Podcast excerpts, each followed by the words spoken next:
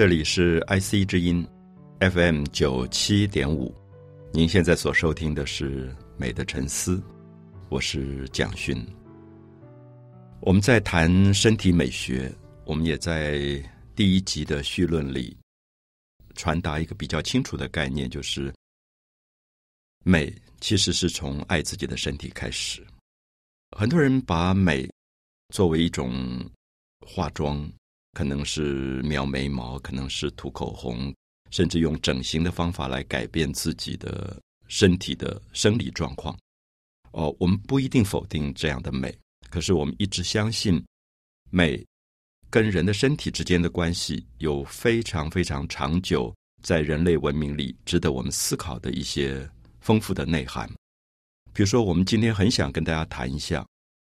不同的文化。最后会造就不同的人的身体之美。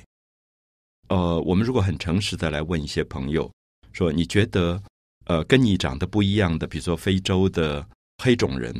你觉得美不美？我相信有蛮多的朋友可能还会用礼貌的方法说啊，他们怎么样怎么样。可是如果你是很好的朋友的时候，他说，哎呀，我真受不了那么黑，或者他们长得如何如何。呃，如果我们今天很诚实的来说。所谓的种族的歧视、偏见，可能都在我们的生活里，其实在发生。那我们用最简单的方法，如果我们作为一个父母，我们的孩子有一天交到一个男朋友、女朋友是黑人，那我们会怎么反应？我想这里面其实跟身体美学是有关的，因为我们基本上还是接受一个身体的美学是跟我们自己比较相似的，肤色比较接近，呃，五官长得比较接近。所以我相信，在人类不同的种族刚刚接触的时候，会有一种恐惧感啊。比如说，我们都知道，在汉民族可能有一段时间开始接触到了一些西洋人、欧洲人，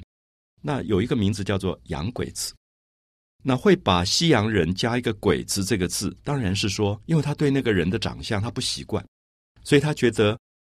有点像鬼怪。所以，我想在这里，呃，今天我们并不一定赞成种族跟种族之间的这种歧视或者偏见。我们也希望有一天，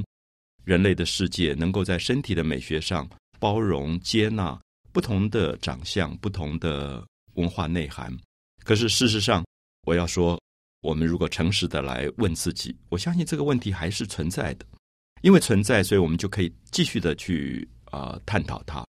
所以在很多研究身体美学的哲学家来讲，他们会认为身体的美有它的共同性在里面。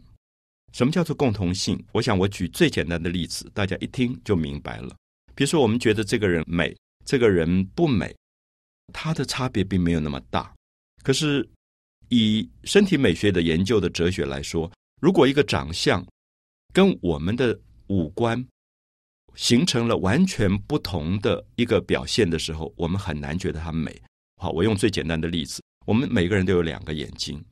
眼睛大一点美一点，眼睛小一点，你觉得可能没有那么美。可是这个差异不大。可是注意一下，如果一个人的脸上有三个眼睛，他无法构成美的条件。所以在哲学上探讨是说，什么叫做美的五官？是他必须要遵守一个共同性。比如说，我们有两只手，有一个人忽然他有三只手，我们就没有办法讨论美了。所以，身体的美学有一个基本的要点是说，我们所拥有的元素——两个眉毛、两个眼睛、一个鼻子、一个嘴巴、两个耳朵，这个共同性是相似，这是第一点。第二个，它不能够太怪异。比如说，我们说眼睛大很美，可是如果一个眼睛占了脸孔的二分之一，大概很可怕。所以，因此，我们在这里有一个基本的东西，就是说，美其实是一个人类所遵守的形貌上的共相，某一种共通点。所以，特别要注意，就是说，当一个东西怪异了，它很难拥有美的条件。所以，有时候我们在媒体上，或者说今天的某些演绎的方面，为了要吸引别人注意，可能会把自己打扮的很怪。我们注意，打扮的很怪不一定是美，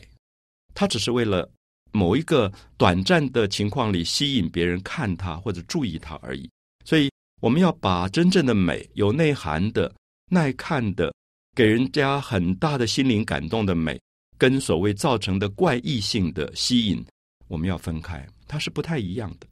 现在很麻烦，是因为我们在大部分的舞台上，尤其像电视媒体上面，通常作怪常常被误认为美，所以造成了身体美学讨论上很大很大的一个困难。所以我刚刚特别提到说，怪异其实并不等于美。怪异可能是因为在某一种没有信心、寂寞、孤独的状况，希望吸引别人的注意，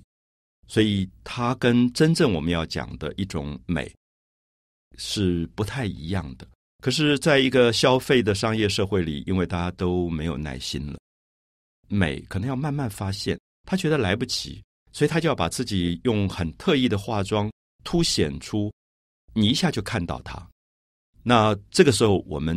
面临到美的挑战就非常的为难啊，非常的为难。所以很多朋友跟我谈起到身体美学的时候，我觉得我很难回答，就说为什么这个人这么红，他在影视上这么红，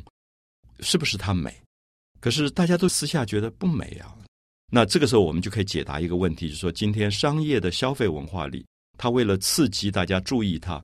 很可能它会变成另外一个。我们所说的怪异的，或者说刻意夸张的、做作的一个形象，其实这种流行风潮很快会过去，所以我们就会发现，大部分真正拥有一个身体美学的人，其实他可以在很长期的文化当中一直得到大家的尊敬，然后也感受到它的那个美的力量。所以，我们可能会从不同的文化，比如说埃及这个古文明，或者印度这个古文明、希腊这样的古文明，他们可以。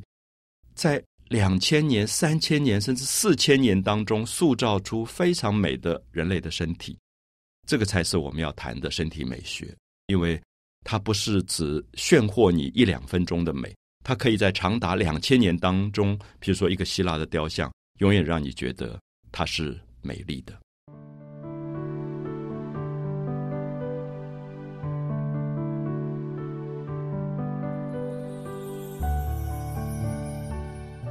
我们谈到说，身体的美其实不是与生俱来的。也许上帝会给你一个身体，不同的眼睛、不同的鼻子、不同的嘴巴形状、不同的四肢、不同的身材。可是我们注意一下，美的身体基本上还是一个文化的产物。怎么解释这件事？因为我们用艺术史来看，特别的明显。很多朋友有机会到国外的博物馆。比如说，我们看到一尊埃及的雕像，埃及的雕像用花岗岩石头来雕了一个神像或者法老王的像。不管是神或者法老王，基本上他就是跟我们一样，具备一个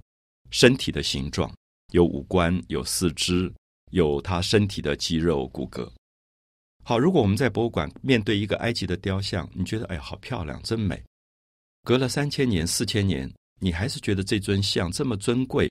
啊，这么雍容，这么高雅，那为什么一个石头雕的像会给你这么大的感动？这背后一定有一个东西，就是古代的埃及文明人曾经这么美。我们注意一下，如果现实的社会里没有这么美的人，雕像不会很美。有点像我们今天说的照片，因为古代没有照片，所以他们看到一个人很美，他们就用石头把它雕下来了。我们今天是用拍照的方法拍下来，所以因此我们看到一个雕刻里的人像。或者绘画里的人像觉得很美，是因为他现实里一定真的有这样的很美的一个人存在，他才被表现出来。因为艺术家不可能完全凭空去捏造出人的长相出来，所以我很盼望很多朋友有机会在国外博物馆的话，甚至这几年也有机会埃及的雕像到国内来展览。你去凝视一尊埃及的雕像的时候，你为什么会觉得它美？其实这种在不同的书籍上讨论的已已经很多。就他们说，埃及人是一种特别重视身体的规律性、纪律性的一种身体美学。什么叫规律？什么叫纪律？啊，我们说我们今天有一个身体，我们这个身体，如果我今天上班上的很累，回到家里，我把鞋子一脱，我就歪倒在沙发上，我的身体是在一个放松的、轻松的、随便的状态。好，轻松放松随便，当然也可以构成美，就是有一种悠闲的美。可是埃及不是，埃及希望一个身体的美是美在一种高度节制的纪律里面。所以大家可以回想一下，如果你在国外的博物馆看过埃及雕像，你会发现埃及的雕像永远在一个很工整的立正的姿态里面。那也就是艺术史上说，埃及的雕像永远有一个中轴线，两边是对称的啊。我现在讲两边对称，就是说我们从鼻子为中心画一条线，我们发现身体的两边是对称的时候，这个身体就在一个立正的姿态里面。那我刚刚讲说，如果今天上班很累，回到家里脱了鞋子，歪倒在沙发上，歪倒就是不正，他就没有这个中轴线。所以埃及人永远有一个很严格的中轴线，使他的身体。在面对前方的时候，有一种非常强的一种纪律感。然后，通常埃及这样的雕像，他的左脚在前方，右脚在后方，有一个行走的一个姿态的感觉。他的两个手通常是紧紧的贴在他身体的两侧，夹紧的那个感觉。所以，我想这个就构成了埃及的一种文化里产生的身体美学。我们下面可能要解释一下。为什么埃及人喜欢这样的身体？因为埃及人他是一个大帝国，那么他们有一个很严格的社会的阶级的一个秩序，那有一点像我们今天看到埃及的金字塔，所以下面有奴隶，然后有一般的市民阶层，然后有官吏或者贵族，然后最高有一个统治者，就是法老王。所以，如果我们用金字塔来解释埃及的社会现象的话，它刚好有一个很严密的层级制度，那么底下的人要完全服从上面的这个法老王，也就是他代表神在人间的一个统治。因此，我们看到这个就叫做 discipline，一个纪律，某一种纪律感。它有点像军队。我们知道军队里面的身体，其实有时候我们在阅兵里看到那个身体也很美，那个身体的美就是踢正步的时候，它是一丝不苟。所以有一种身体是被埃及人创造出来。他觉得一个身体经过高度的训练，一种教养，一种管理，一种服从，最后这个身体会变成很严格的一种表情出来，这个叫做美的身体。所以，因此我们可以说，埃及人大概有一点喜欢这种军事管理的身体美学。就是我记得我们在当兵的时候，我们要把衣服烫得一丝不苟的。所有的那个线条都要硬绷绷的，因为才表示说你是一个受过高度严密训练的军人。如果是一个军人，他穿的衣服皱巴巴的，然后动作歪歪倒倒，你就觉得他不像一个军人。所以，因此我们在这里要谈到说，埃及人相信纪律就是一种美。在朋友里面也可以看到，有些人是比较接近埃及人的，就接近埃及人的朋友，就是可能永远西装领带皮鞋擦得很亮很亮。然后走路非常的挺，我们看到埃及的雕像，那个脊椎永远是挺直的，而且你在埃及的雕像里看不到一点点他身体多余的赘肉。好，这个当然跟他的人体的要求有关，因为我们很少在埃及的雕像里看到胖的身体有点臃肿的，身体都是倒三角的，所以那个线条是非常干净的一种线条。好，因此我们可以说。埃及人在上千年当中提供给人类一个非常美的身体，这个身体是经过高度的纪律管理训练的一个身体。可是，在这样的情况里，我们就可以做一个比较，就是说，是不是只有这样身体才是美？显然不是，因为等一下我们会谈到希腊，我们会谈到印度，我们会发现希腊人永远不立正的，他觉得立正太呆板。好，埃及人觉得立正很美。可是希腊人觉得立正不美，因为他呆板，所以他就形成重心放在一个角的情况里面。所以我们等一下分析希腊的时候，我们就会发现希腊提供给世界另外一种不同的对身体美学的思考。所以我们就可以看到，身体其实是一个文化累积的一个最后的结果。那我们很难绝对的比较说哪一个更美，哪一个不美，它其实是不同的文化的状况。因此，也要问我们自己：我们的文化今天会给我们什么样的身体？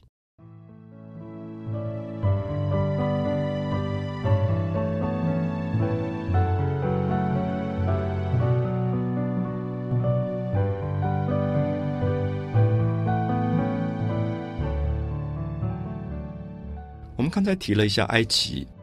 我们提到了这个在上千年当中尼罗河两岸所。形成的一个古代文明，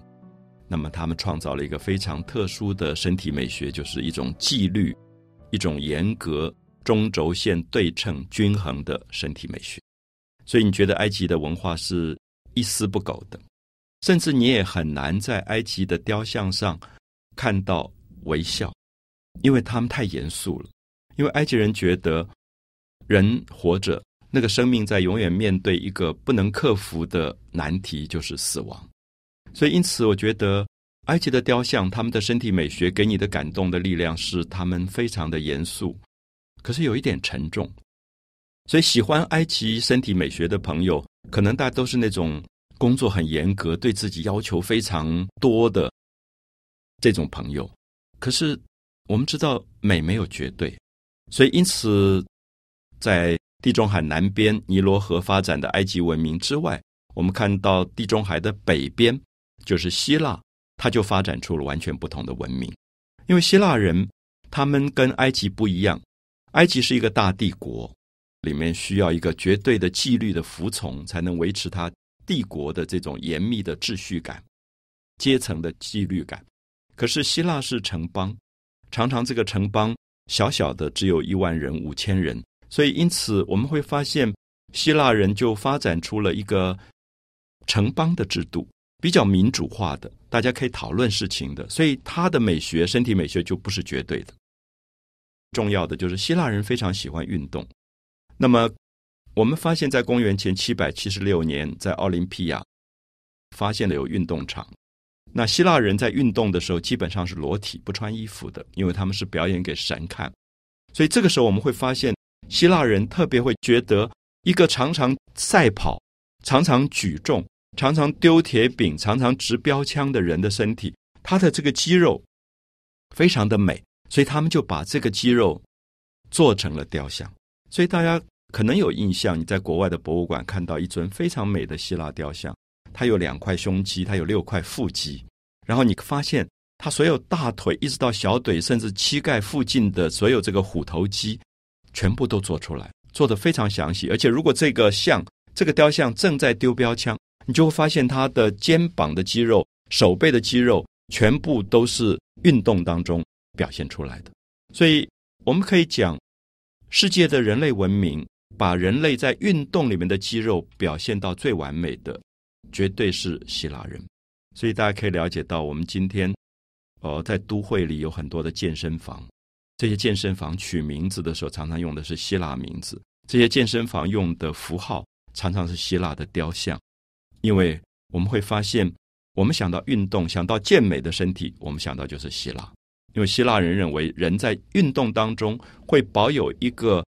律动的平衡，它跟埃及的静止的平衡不一样。所以我要比较的是说，埃及的身体的美是一种静态的美，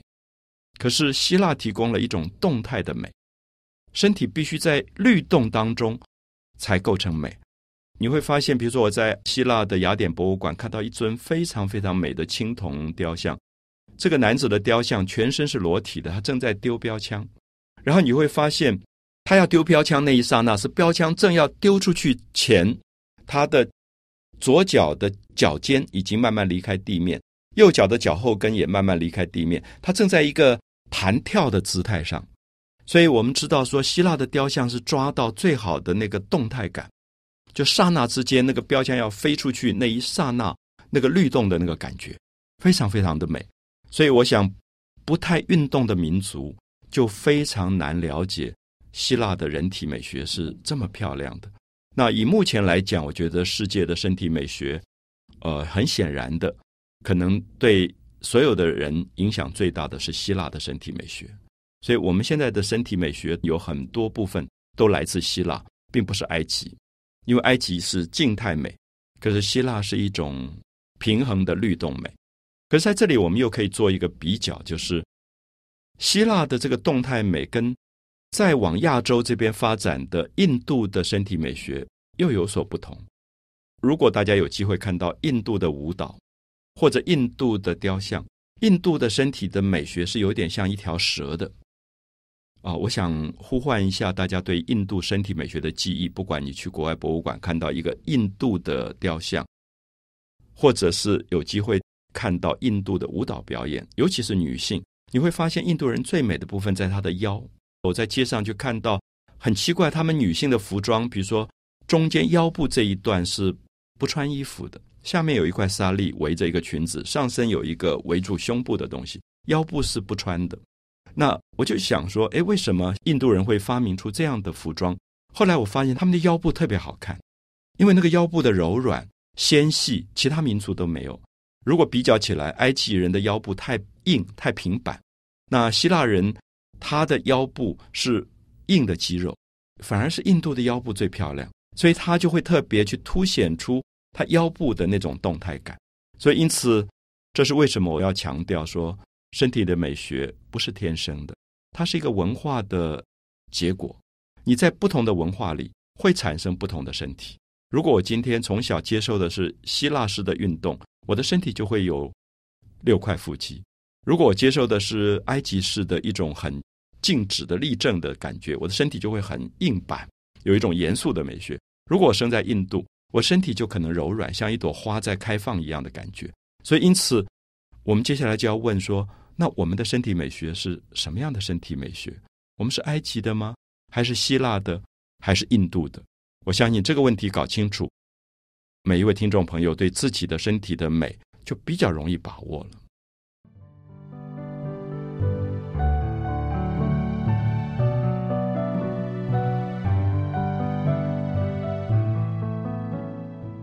跟大家介绍了埃及的身体、希腊的身体、印度的身体，可是我们更希望的是能够把整个的思考最后落实在我们自己的身体。究竟是什么样的美学？在台湾这样的一个岛屿上，很多不同人的身体可能有不同的文化的渊源。比如说，很明显的，台湾的原住民的朋友，他们的身体美学跟汉族移民的身体的美学可能并不完全相同。我有很多机会到兰屿认识了达悟族朋友的身体，我有机会到卑南、知本认识了可能卑南族朋友的身体。我有可能到宜兰这一带认识了泰雅族朋友的身体，我有机会到阿里山达邦认识了邹族，有人叫做曹族的身体美学，或者花莲海边阿美族的身体。我想他们的身体给我很多的不同的感动。他们的身体有时候像山，像达邦的邹族，他们的身体特别有一种大山的那种稳定跟一种开阔。让阿美族的身体像海洋，他们在舞蹈起来的时候，让你觉得像一波一波的海浪。尤其在蓝屿，你看到的是达武族的女性的这个头发舞。当他们手牵手摇动他们的头发的时候，那个头发完全像一波一波的涨潮的海水。我相信人的身体是跟他的大自然的环境有关的，所以我自己觉得，也许今天在台湾这个岛屿上。原住民的比例并没有汉族移民这么多，他们其实已经是少数。可是他们的身体给我的感动是最大的。我想是因为他们的身体还没有被其他的文化污染，因为他们生存在达邦的高山上，他们生存在蓝雨的海洋环绕的状况，他们可以从山跟海洋里学习身体。其实我也常常在思考，是不是？你能够从大地里学到一种身体，比如说，我看到有些人的身体让我想到广阔的草原，我觉得那个身体这么开阔，这么包容。那有的人身体让我想到一种海洋的澎湃或者汹涌，有一种热情在里面。那有一种人的身体让我想到大山这么笃定，好像他站在那边，你永远可以信服他，你也知道说他有。足够对他身体的自信。好，这些身体美学说明，如果我今天我是在都会里长大的，我的家可能是一个小小的公寓，然后我的公寓被所有其他的公寓包围。我推开窗户，我看出去的距离可能不到三公尺。所以，因此我发现有一段时间我很羡慕台湾原住民的身体，是因为他们的身体还有大山的榜样或者大海的榜样，所以我才觉得啊，这个身体真漂亮。在他们的丰年祭跟他们一起跳舞的时候，我觉得我身体是笨拙的，可以有这么嘹亮的声音，唱出这么美的歌，或者有这么漂亮的舞蹈动作。我觉得身体如果能够像大自然学习，它会是一个非常完美的身体。向大山学习，向海洋学习，或者我们讲的更简单一点，向一朵花学习。我有时候看到一朵花插在花瓶里，从花苞慢慢绽放。我看着那朵花，我会觉得一朵花要活出它自己的时候这么灿烂。我希望我的身体能够像一朵盛放的花。我相信，如果我们的身体常常去观察这一类美好的东西，我们的身体才有美好的那一部分。我们觉得有些人身体好飘逸，走路的时候这么轻松。我们想到天空的云，是不是他的身体在向云学习？所以，因此我会觉得，所有的学习，除了刚才讲到。埃及、希腊、印度可能是文化的学习，还有一个是大自然的学习。所以，因此，我相信在台湾，今天住在都会里的人，很多的汉族的移民，他的身体失去了某些学习的榜样，所以我们的身体其实是比较拘谨的。那当然，拘谨这两个字，第一个是当他失去了对大自然的学习，所以他的身体没有大山大海的辽阔，或者没有。大草原的辽阔，比如说，我记得我有去过外蒙古。我在蒙古的时候，看到人的身体这么漂亮，我发现是他跟大草原子的关系。所以他们的视觉这么远，然后他们的歌声这么嘹亮，他们的身体这么大气，他们可以在那达慕的那个赛马会上一翻身就翻到一个马背上，那个马背连马鞍都没有，然后快速的奔驰。我会觉得哇，这个身体好漂亮。因为它跟草原有一种自然的关系，我就会回来问我说：“我的身体跟什么在学习？”我在这个都市里，不要说大山大海，我可能连树都很少看到了。如果能跟一棵很顽强的树学习，我的身体还可能会是美丽的。可是我们的都市里，可能连树都很少，所以因此，我觉得有一点同情在这个都会里长大的孩子，因为他们的身体没有学习的榜样。所以我会觉得“拘谨”这两个字是说我们失去了大自然。还有一点，从文化上来讲，在儒家的文化当中，身体的美学常常被忽略。比如说，我们在读《论语》，我们在读孔子的很多思想的时候，孔子并不那么重视身体的美学。所以，因此他们把身体的美学，比如说规范成为一种礼。这个礼是说看到人怎么样子有礼貌。鞠躬、作揖，他有很多规范出礼，所以我记得我小时候在读书的时候，上课小学生手必须要放在膝盖前面，然后坐得正正的，看到老师要说老师好。然后我记得那个时候有一个很有趣的习惯，就是老师要上课前，老师一进来，所有的小朋友就要站起来说老师好，这样一起。好，我们说这个礼貌并没有错，可是不要忘记礼貌在高度的一种。严格性当中，我们的身体就会有一点像埃及的身体，它是受拘禁的身体，它不够自由。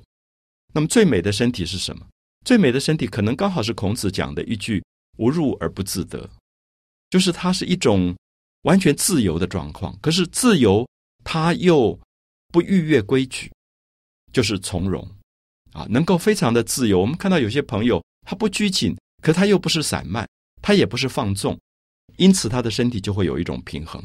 如果我们觉得同事当中或者朋友当中有一个人的身体让你不知不觉觉得哎好美，这个人不管坐在那里拿一杯茶，或者是跟朋友讲话握手，他就是好看，有一种从容，有一种大方。好，我们注意，绝对是因为他的身心在平衡的状态。相反的，如果你觉得这个同事、这个朋友怎么搞的，身体好像打不开，然后握手的手也伸不出来。他一定没有自信，所以身体的美学其实传达了一个心灵的状态，就是他紧张、焦虑、恐慌，然后有时候他看人的时候不敢面对人，讲话的时候眼睛没有办法跟别人面对面。好，这里面都在传达身体的美学，其实是一个对人内心世界的一种探测。我们会觉得，我们今天重视身体美学，并不是说一定要去美容啊、化妆啊，因为我们觉得。身体美学表示了心灵美学的一个外在状况，所以我们反而是关心如何在身体美学里找到身心平衡的一个最好的平衡状态。美的沉思，我是蒋勋。